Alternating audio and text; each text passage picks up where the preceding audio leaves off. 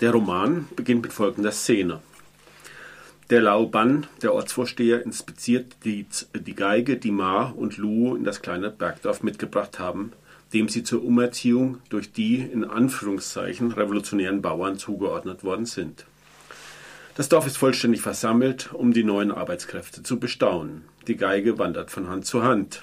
Nachdem der Lauban es als typisch bourgeoises Spielzeug aus der Stadt identifiziert hat, ist man sich einig, das Ding zu verbrennen.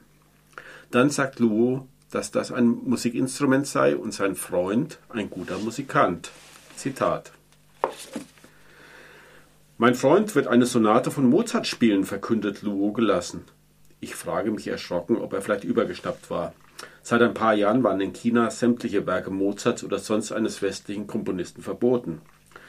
Meine durchnässten Füße in den aufgeweichten Schuhen fühlten sich wie Eisklumpen an. Ich bibberte vor Kälte.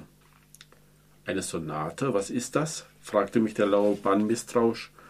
Nun, also, wie soll ich Ihnen das erklären? stammelte ich. Ein Lied? Etwas in der Art, antwortete ich ausweichend. Auf der Stelle flackerte die Wachsamkeit eines echten Kommunisten in den Augen des Lauban auf und seine Stimme verhieß nichts Gutes. Und wie nennt sich dieses Lied? Also, es hört sich an wie ein Lied, aber es ist eine Sonate.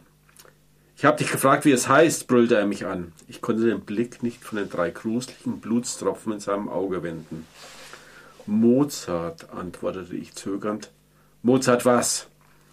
Mozart ist mit seinen Gedanken immer beim großen Vorsitzenden Mao, kam mir Luo zur Hilfe. Mir stockte der Atem. Doch Luos kühne Erklärung wirkte Wunder. Die Gesichtszüge des Lauban entspannten sich, er kniff die Augen zusammen und sein Mund verzog sich zu einem breiten, seligen Lächeln. Mozart ist mit seinen Gedanken immer beim großen Vorsitzenden Mao, wiederholte er andächtig. Ja, immer, Tag und Nacht, bekräftigte Luo.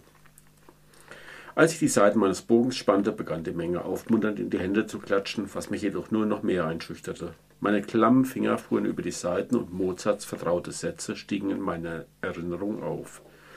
Die eben noch harten Gesichter der Bauern weichten bei Mozarts klarem Jubel auf wie die vom Regen durchnässte Erde.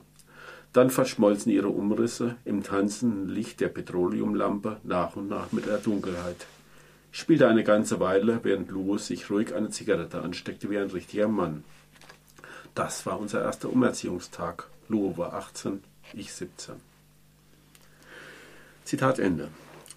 Diese beiden Jungs sind im Dorf für alles Mögliche einsetzbar. Mal legen sie ein neues Reifsfeld an, mal schuften sie unter unvorstellbaren Bedingungen und unter Lebensgefahr in der Kohlenzeche des Dorfes.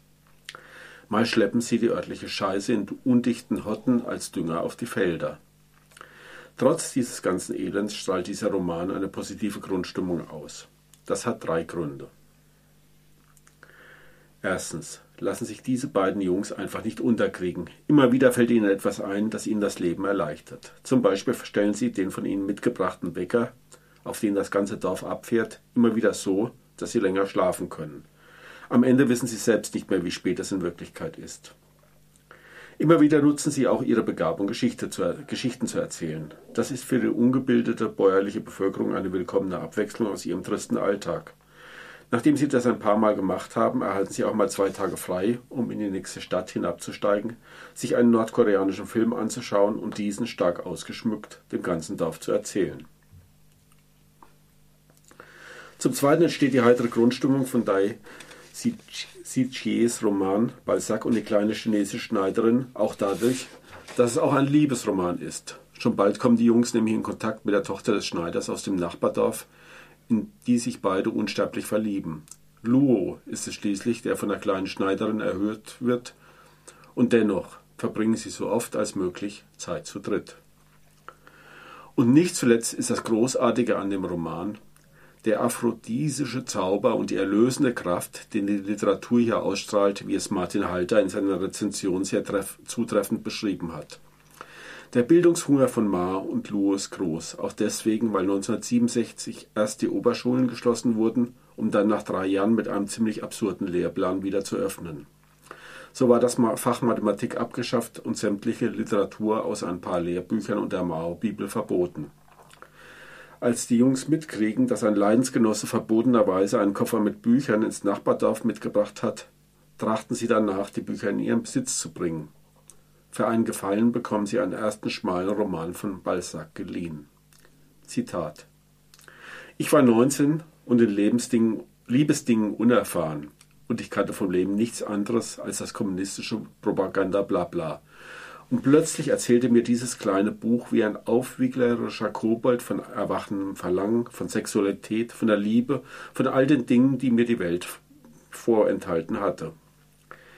In dieser Lage ist Literatur Trost, Widerstand und die Möglichkeit, sich aus dem harten chinesischen Kulturrevolutionsalltag rauszubeamen, in einem. Und es bietet Stoff und erneute Anregung, um der kleinen Schneiderin oder Dorfbewohnern etwas Neues zu erzählen.